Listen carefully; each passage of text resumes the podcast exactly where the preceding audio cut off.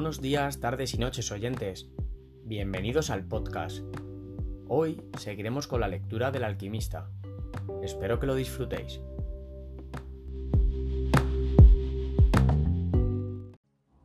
¿Cuál es la mayor mentira del mundo?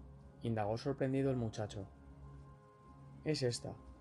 En un determinado momento de nuestra existencia perdemos el control de nuestras vidas y éstas pasan a ser gobernadas por el destino. Esta es la mayor mentira del mundo. Conmigo no sucedió tal cosa, replicó el muchacho. Querían que yo fuese cura, pero yo decidí ser pastor. Así es mejor, dijo el viejo, porque te gusta viajar. Ha adivinado mi pensamiento, reflexionó el chico.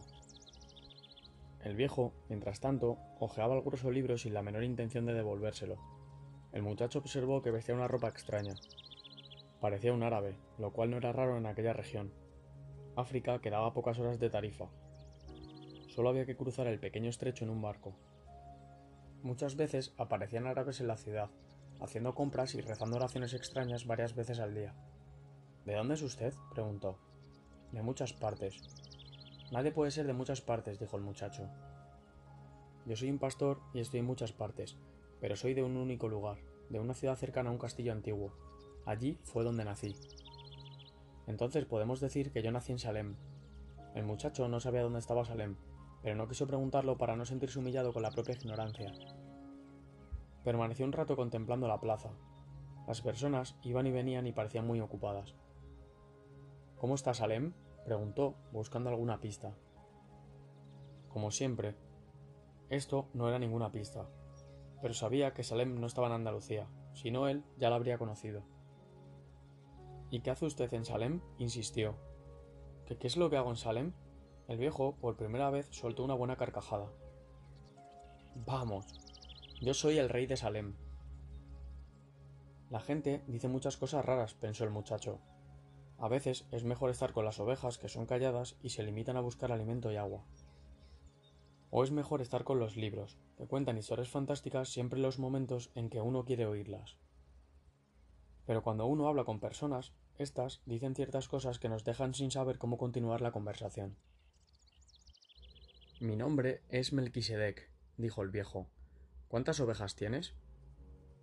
Las suficientes, respondió el muchacho. El viejo empezaba a querer saber demasiado sobre su vida. Entonces estamos ante un problema. No puedo ayudarte mientras tú consideres que tienes las ovejas suficientes. El muchacho se irritó. No había pedido ayuda. Era el viejo quien había pedido vino, conversación y el libro. Devuélveme el libro, dijo. Tengo que ir a buscar mis ovejas y seguir adelante. Dame la décima parte de tus ovejas, propuso el viejo, y yo te enseñaré cómo llegar hasta el tesoro escondido. El chico volvió a acordarse entonces del sueño y de repente lo vio todo claro. La vieja no le había cobrado nada, pero el viejo, que quizá fuese su marido, iba a conseguir arrancarle mucho más dinero a cambio de una información inexistente. El viejo debía de ser gitano también. Antes de que el muchacho dijese nada, el viejo se inclinó, cogió una rama y comenzó a escribir en la arena de la plaza, cuando se inclinaba, algo se vio brillar en su pecho, con una intensidad tal que casi cegó al muchacho. Pero en un movimiento excesivamente rápido para alguien de su edad, volvió a cubrir el brillo con el manto. Los ojos del muchacho recobraron su normalidad y pudo ver lo que el viejo estaba escribiendo. En la arena de la plaza principal de aquella pequeña ciudad, leyó el nombre de su padre y de su madre. Leyó la historia de su vida hasta aquel momento, los juegos de su infancia, las noches frías del seminario, Leyó el nombre de la hija del comerciante que ignoraba. Leyó cosas que jamás había contado a nadie, como el día en que robó el arma de su padre para matar venados o su primera y solitaria experiencia sexual.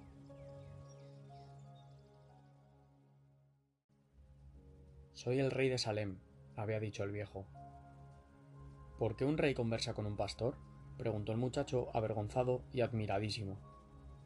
Existen varias razones, pero la más importante es que tú has sido capaz de cumplir tu leyenda personal. El muchacho no sabía qué era eso de la leyenda personal. Es aquello que siempre deseaste hacer. Todas las personas al comienzo de su juventud saben cuál es su leyenda personal. En ese momento de la vida todo se ve claro, todo es posible, y ellas no tienen miedo de soñar y desear todo aquello que les gustaría hacer en sus vidas. No obstante, a medida que el tiempo va pasando, una misteriosa fuerza trata de convencerlas de que es imposible realizar la leyenda personal. Lo que el viejo estaba diciendo no tenía mucho sentido para el muchacho, pero él quería saber qué eran esas fuerzas misteriosas. La hija del comerciante se quedaría boquiabierta con esto. Son fuerzas que parecen malas, pero en verdad te están enseñando cómo realizar tu leyenda personal. Están preparando tu espíritu y tu voluntad, porque existe una gran verdad en este planeta. Seas quien seas o hagas lo que hagas, cuando deseas con firmeza alguna cosa, es porque este deseo nació en el alma del universo. Es tu misión en la Tierra, aunque solo sea viajar, o casarse con la hija de un comerciante de tejidos, o buscar un tesoro. El alma del mundo se alimenta con la felicidad de las personas, o con la infelicidad, la envidia, los celos. Cumplir su leyenda personal es la única obligación de los hombres. Todo es una sola cosa, y cuando quieres algo, todo el universo conspira para que realices tu deseo. Durante algún tiempo permanecieron silenciosos, contemplando la plaza y la gente. Fue el viejo quien habló primero. ¿Por qué cuidas ovejas? Porque me gusta viajar. El viejo señaló a un vendedor de palomitas de maíz que con su carrito rojo estaba en un rincón de la plaza. Aquel vendedor también deseó viajar cuando era niño, pero prefirió comprar un carrito para vender sus palomitas y así juntar dinero durante años. Cuando sea viejo, piensa pasar un mes en África. Jamás entendió que la gente siempre está en condiciones de realizar lo que sueña. Debería haber elegido ser pastor, pensó en voz alta el muchacho. Lo pensó, dijo el viejo. Pero los vendedores de palomitas de maíz son más importantes que los pastores. Tienen una casa, mientras que los pastores duermen a la intemperie. Las personas prefieren casar a sus hijas con vendedores de palomitas antes que con pastores. El muchacho sintió una punzada en el corazón al recordar a la hija del comerciante. En su ciudad debía de haber algún vendedor de palomitas.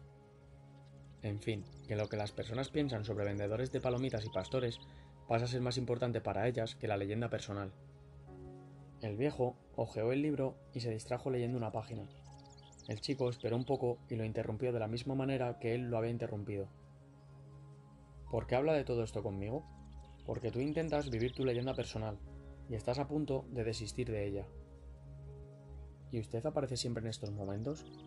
No siempre de esta forma, pero jamás dejé de aparecer. A veces aparezco bajo la forma de una buena salida, de una buena idea.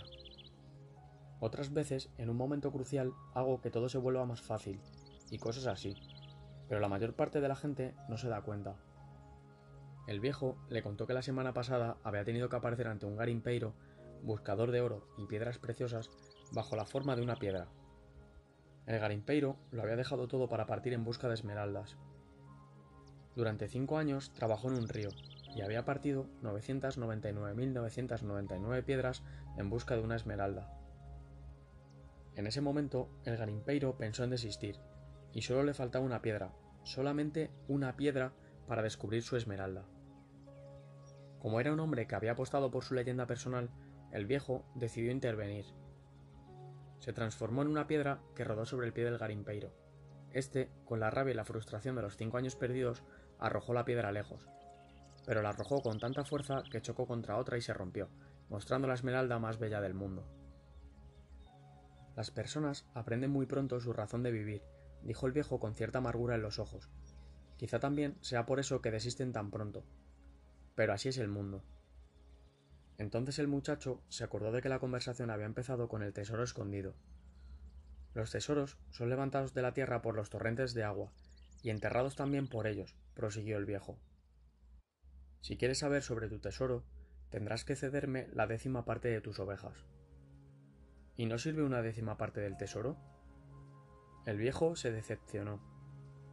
Si empiezas por prometer lo que aún no tienes, perderás tu voluntad para conseguirlo. El muchacho le contó que había prometido una parte a la gitana. Los gitanos son muy listos, dijo el viejo con un suspiro. De cualquier manera, es bueno que aprendas que todo en la vida tiene un precio. Y esto es lo que los guerreros de la luz intentan enseñar. El viejo le devolvió el libro. Mañana, a esta misma hora, me traes aquí una décima parte de tus ovejas, y yo te enseñaré cómo conseguir el tesoro escondido. Buenas tardes. Y desapareció por una de las esquinas de la plaza.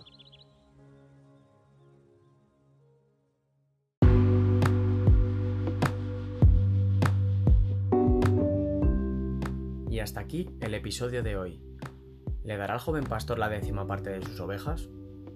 Lo veremos próximamente. Espero que os haya gustado, que lo hayáis disfrutado y muchas gracias por escucharme. Nos vemos en el próximo episodio.